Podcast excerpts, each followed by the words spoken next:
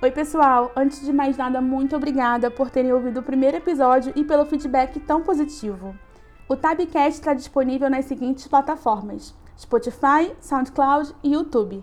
No YouTube tem todos os links que você precisar para ouvir onde você preferir. E ainda tem um presente: tem wallpaper de todos os episódios que eu faço de acordo com cada conversa e cada convidado. Passa lá e pega o seu!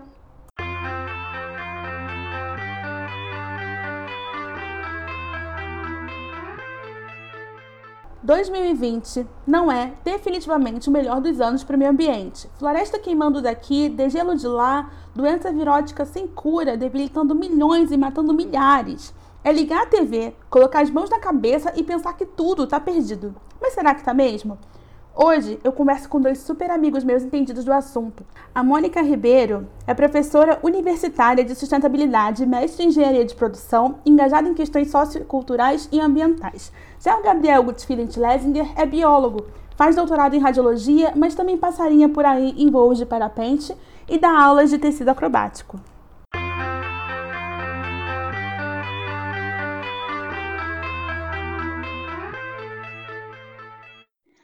Oi, Gabi. Oi, Mônica. Obrigada por aceitarem participar do episódio 2 do Cabcast. Olá.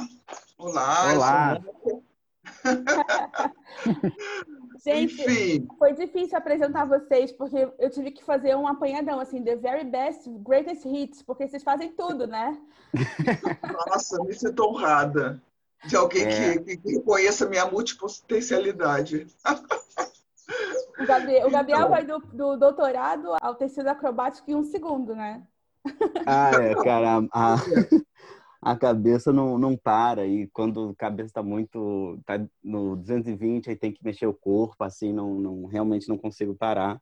E é isso. Aí começam as questões ambientais e tudo, aí não, não pode deixar isso também. E aí a gente acaba jogando em todos os cantos. 2020 parece que é o ano do apocalipse ambiental, né? Acho que a gente está tendo um colapso aí. Já ouvi falar que a Covid, por exemplo, que é o que está afetando a gente nesse momento, que ela poderia ter sido evitada se a gente é, repensasse nossos hábitos não só de reciclagem, mas também de consumo, não só de consumo de compras, mas de consumo de comida, como o consumo de carne, por exemplo. Gabriel, que é biólogo, você acha que esse, esse, esse pensamento tem um fundo de verdade ou é só um mito?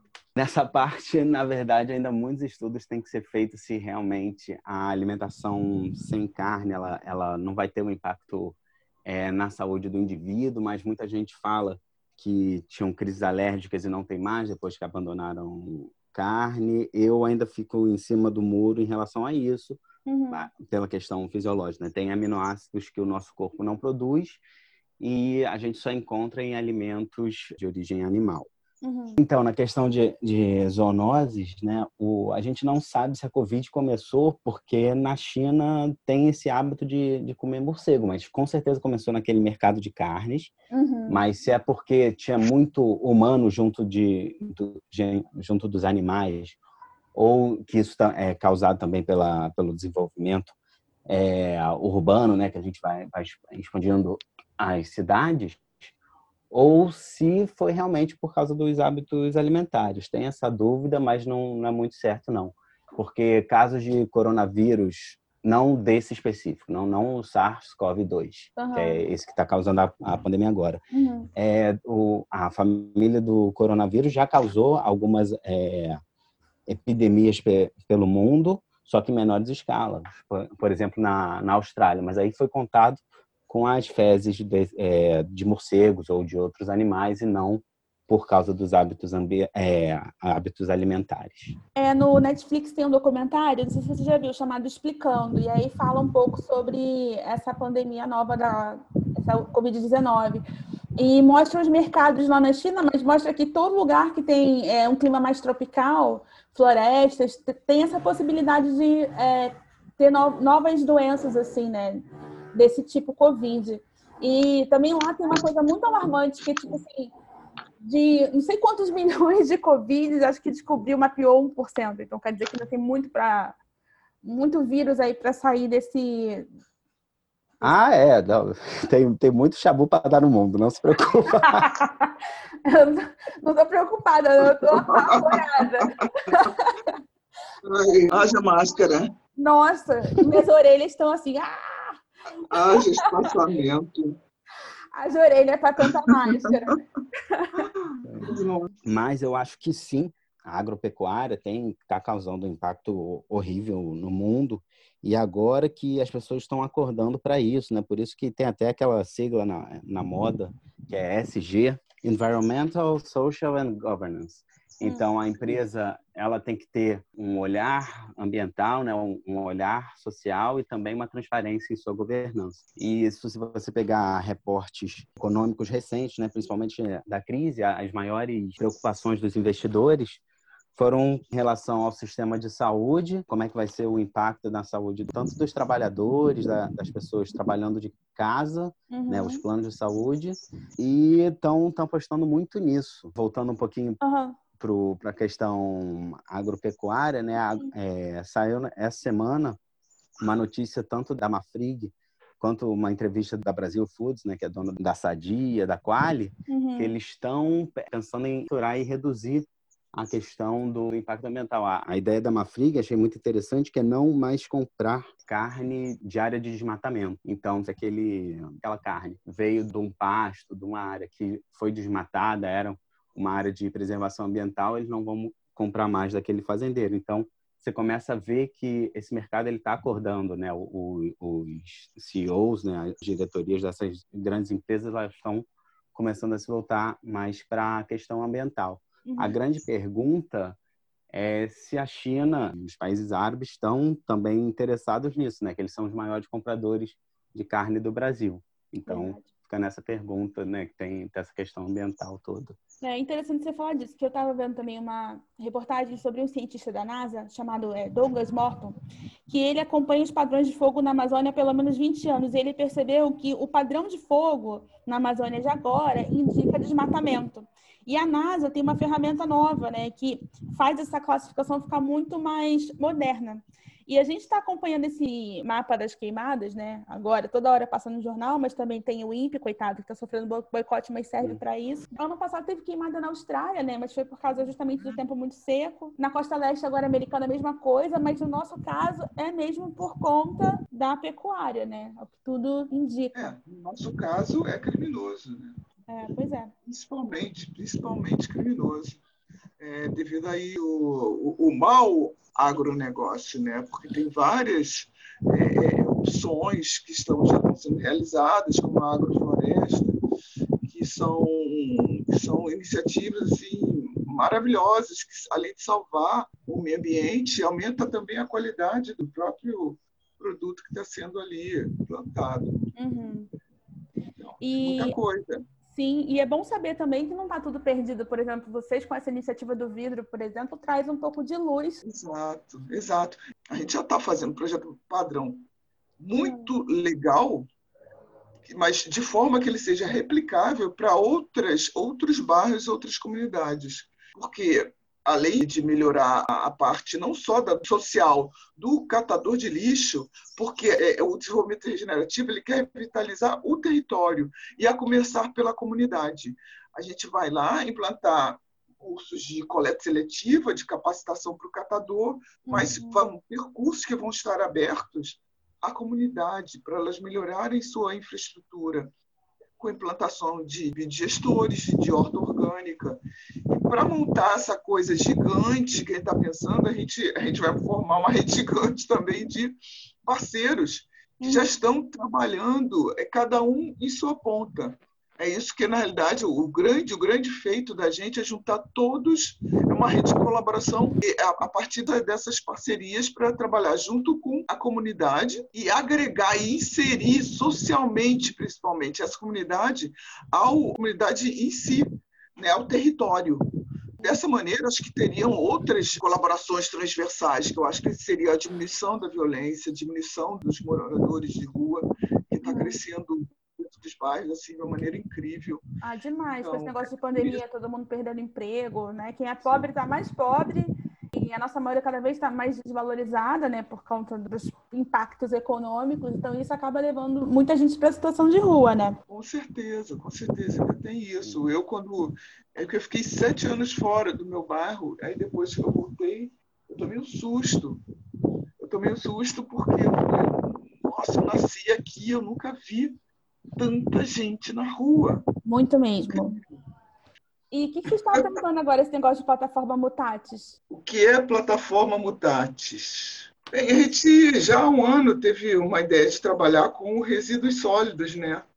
Para melhorar a qualidade de vida geral da população. Na minha cabeça era para trabalhar com a comunidade carente, isso nunca saiu do meu sonho, né? Uhum.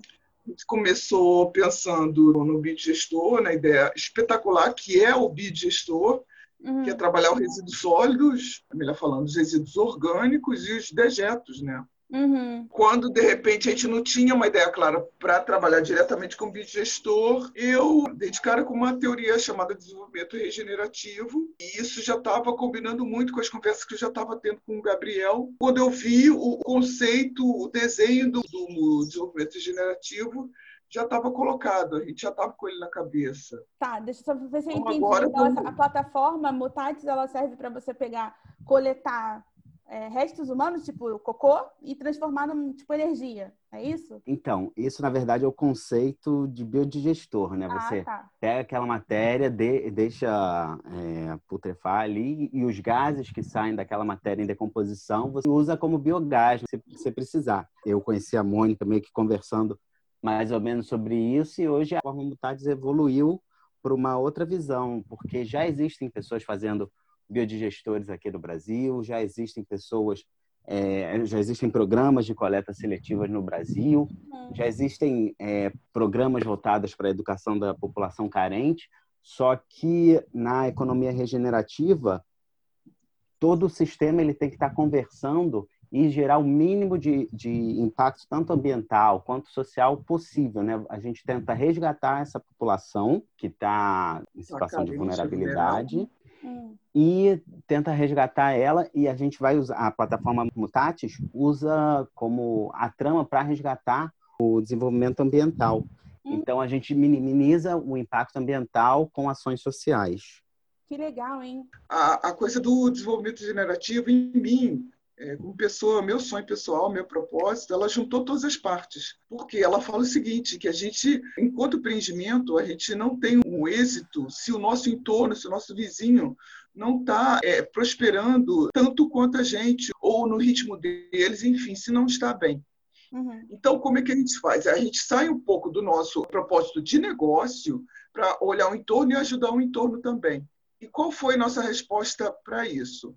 A gente isso esse é um projeto de base territorial. Por exemplo é um bairro né? É um bairro uma região. Todo bairro principalmente do Rio de Janeiro quase todo tem sua comunidade vulnerável né? E é constituída por estabelecimentos comerciais os próprios moradores e assim como como as suas associações. Uhum. então nós escolhemos os resíduos sólidos do vidro. Ou seja, a reciclagem do vidro, trabalhar nessa, nessa área, como pretexto para a gente trabalhar toda a rede. Como seria? Nós conectamos a comunidade vulnerável na figura dos catadores de lixo que lá residem, uhum. os moradores da área dos condomínios, né, que também são geradores de vidro, e principalmente né, a parte maior, que são os estabelecimentos comerciais, A e B, uhum. são bares, restaurantes, lanchonetes, assim como os mercados né, casa de festas, festas populares que estivessem num bairro, enfim, juntar tudo isso para ter uma coleta certa. Ou seja, os catadores já viriam diretamente para esses eventos, para esses locais, para os moradores, para coletar e levar para o último, para o último ator da rede, que é a indústria de reciclagem de vidro, que está inserida dentro da própria indústria vidreira.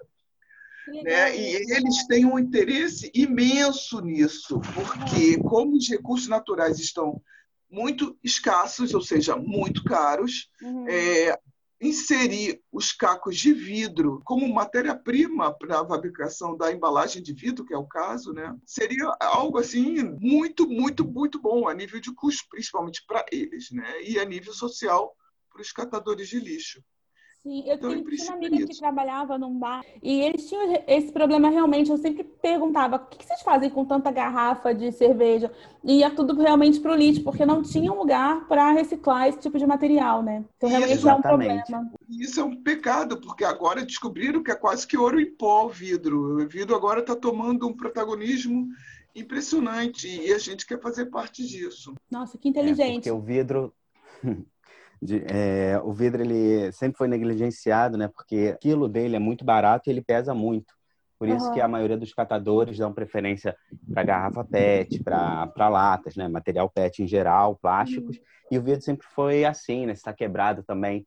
É, não é muito legal, não são todas as empresas de é, vidreiras que pegam o caco sujo, né, quando tá ali aquela estampa do rótulo, assim. Então é bem complicado agora que essa questão está surgindo, né? O vidro ele sempre foi negligenciado nessa questão uhum. e estão vendo que não, quase 100% do vidro consegue ser reaproveitado, né? Isso você não vê nos outros materiais como alumínio e, e o plástico. E fora isso tem também a questão da dos fornos. Quando você usa o caco de vidro, né, que é chamado o vidro que ele já foi utilizado, né? Você não usa a sílica os fornos para derreter esse vidro eles não precisam ser tão aquecidos, né? Então tem um gasto energético menor. Então para a fábrica também tem essa questão e como você falou mesmo, os bares não, não sabem muito o que fazer. Como tá já está há um tempo a questão de cervejeiros artesanais, né? Acho que todo mundo tem um amigo que tem uma produçãozinha própria, então muitos bares acabam, cervejeiros artesanais, eles chegam nos bares e, e ficam com essas garrafas sobressalentes. É, é o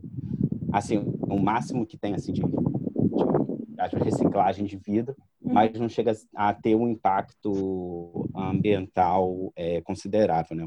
Entendi. Falando em impacto ambiental, né? Eu vi uma reportagem que eu estava até falando para vocês daquele relógio metrônomo, né? Da Union Square, lá em Nova York, que deixou de mostrar as horas na contagem normal e passou a informar o tempo restante que o mundo tem para agir contra a crise climática que é de sete anos. Eu fiquei muito impressionada, porque é um tempo muito curto de colapso, né? Aí agora a gente tem dois relógios fazendo essa contagem, né? Que é o metrônomo e esse é o a gente chama de relógio do apocalipse, né?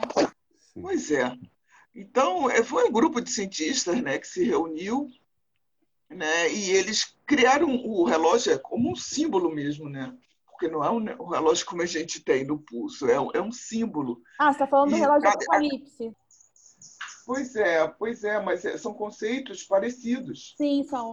Verdade. Ou seja, todos é, é, querem que nos alertar, alertar ao mundo da, do, do, do caminho né, que está sendo tomado, que tem que, ser, tem que ter um, um retorno. Uhum. E não só ficar esperando também os governantes. Eu acho que cada um de nós já pode fazer o nosso.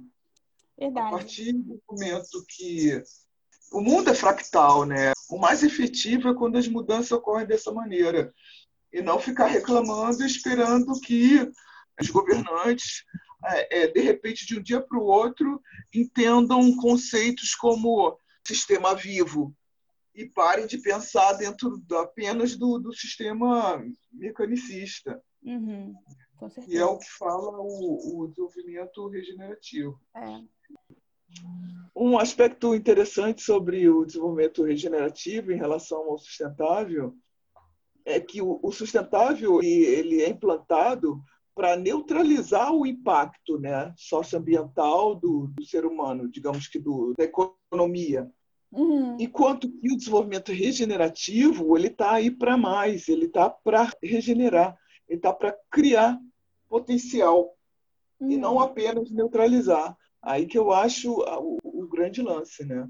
Você está regenerando o que está sendo degradado e não apenas ficar neutro, porque o que já tem já é muito ruim, né? Ou então, seja, o, da, daqui... O sustentável, ele, ele vem dizer, ele é tipo, o sustentável são as práticas que a gente vai ter daqui para frente. E o regenerativo são as práticas que a gente vai ter com que a gente já, já fez, né? É isso? Na realidade, é. regenerativo é, não são, são necessariamente práticas, né? Uhum. É, é, como se é, é, elas, elas, elas pegam as práticas, digamos que sustentáveis, e, e, e reagrupam ela, e ela, colocam ela onde tem que estar. É, Oi, Gabi. É, eu acho que assim, para exemplificar, ficar claro na cabeça, é, me corrige, Mônica, se eu estiver errado, o sustentável seria parar esse relógio, o novo relógio do metrônomo. Uhum. E o regenerativo, a gente voltaria ao tempo, a gente Isso, aumentaria o nosso exatamente. tempo. Uhum. Aumentaria o nosso. Exatamente. Engraçado que eu estava pensando numa analogia parecida. Uhum.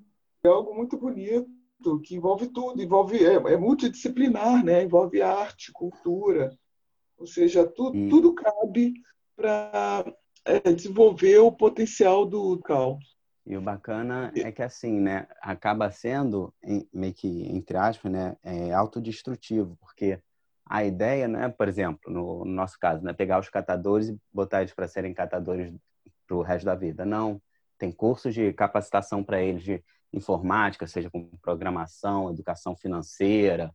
É, se, muitos são analfabetos, né? Começar alfabetizando eles, claro que em contato uhum. com é, com projetos de EJA, enfim. É, seria nessa, nessa questão de capacitação, não ser só um coletor é, capacitado em coleta seletiva, Entendi. entendeu? Que aí fica muito pequenininho e você não, não desenvolve aquele indivíduo, você cria uma maquininha que sabe catar lixo. É, vocês estão querendo plantar uma semente ali, que o cara, no futuro, ele mesmo possa fazer, replicar o projeto em outras comunidades, é isso? Exatamente. E além disso tudo, a gente está pensando também para a comunidade aberta é, fomentar cursos de informática, de desenvolvimento de é, desenvolvedor de, de programação. Uhum, Me corrija se eu, se eu citei o, o, termo incorretamente. Porque tem um, um, um gap enorme para essa profissão. Uhum. Então, tem muitas pessoas, tem muitos empreendedores é, sociais que estão dando cursos para jovens de periferia e esses jovens sendo é, absorvidos pelo mercado de trabalho, né, com, com uma velocidade imensa. Então, uhum. É, tecnologia é o futuro, né? Ela vai estar tá, tá premiada em todos os setores. É, então, ela, pode, ela pode até ajudar nessa coisa do desenvolvimento regenerativo. Não precisa ser necessariamente uma coisa para destruir, como tem sido, né? A tecnologia a tecnologia ela vem com bônus e com ônus, né? Então a gente tem que, eu acho, né, que através dessas iniciativas de verdes, né, que a gente chama, é conseguir trazer a, a, parte boa da tecnologia para ajudar a, como o Gabriel falou, retroceder o relógio é, do colapso climático. Exatamente. Agora, um outro, uma outra pergunta. Que... Gente que é do dia a dia, tipo eu, não sou bióloga, não sou desse meio, mas eu também tenho essa vontade de ajudar.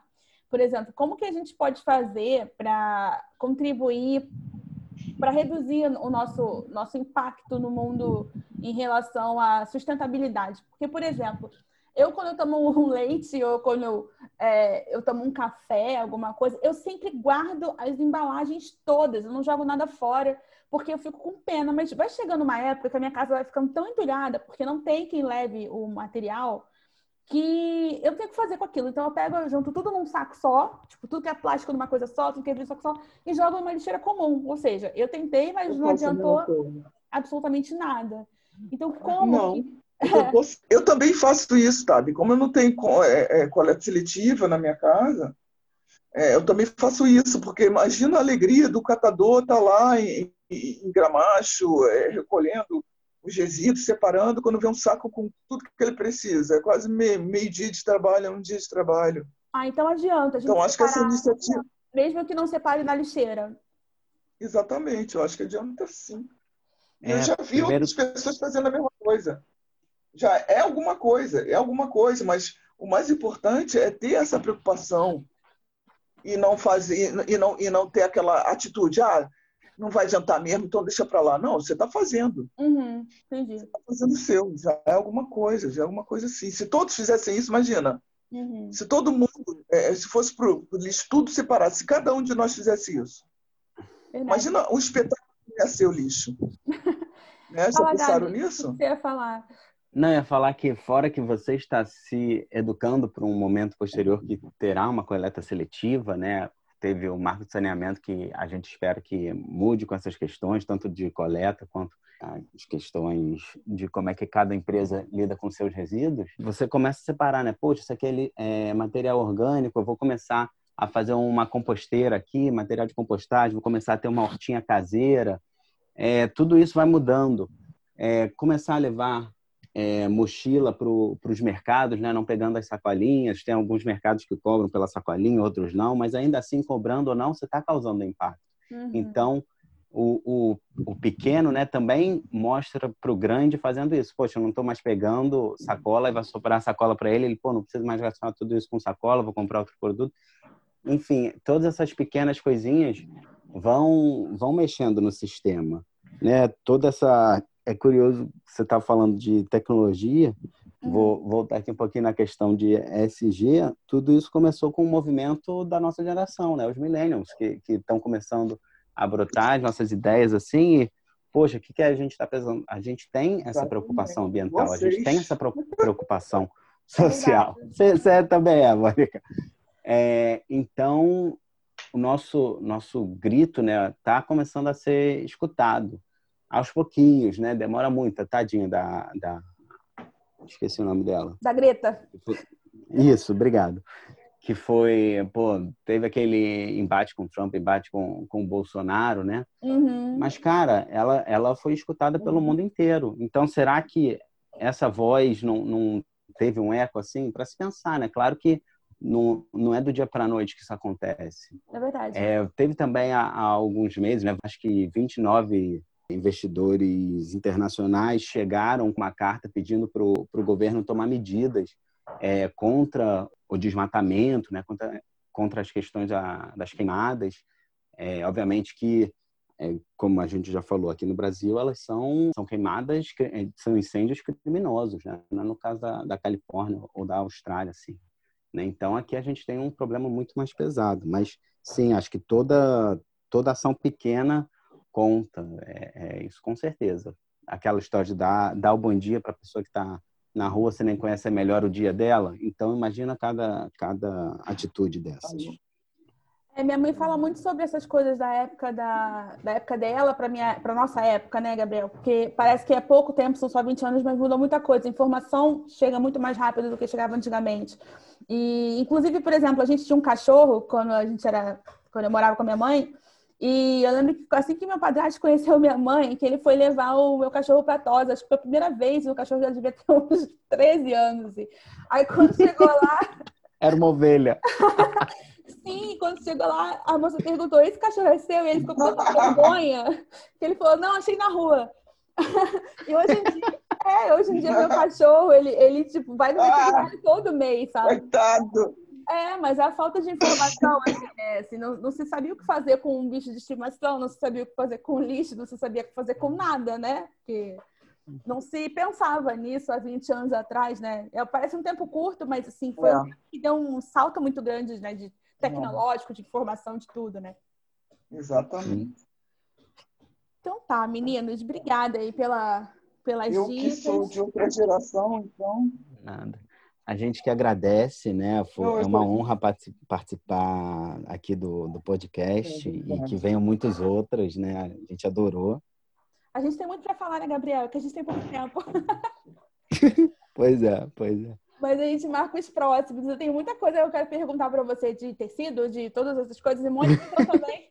A Mônica também é uma enciclopédia humana. Com certeza vai aparecer aqui outras vezes, né, Mônica? Vamos ver. Então tá bom, gente. Com certeza. então foi um prazer estar aqui com vocês também. Tá bom, beijo, galera. Obrigada. Beijo. Oh, beijão, até a próxima.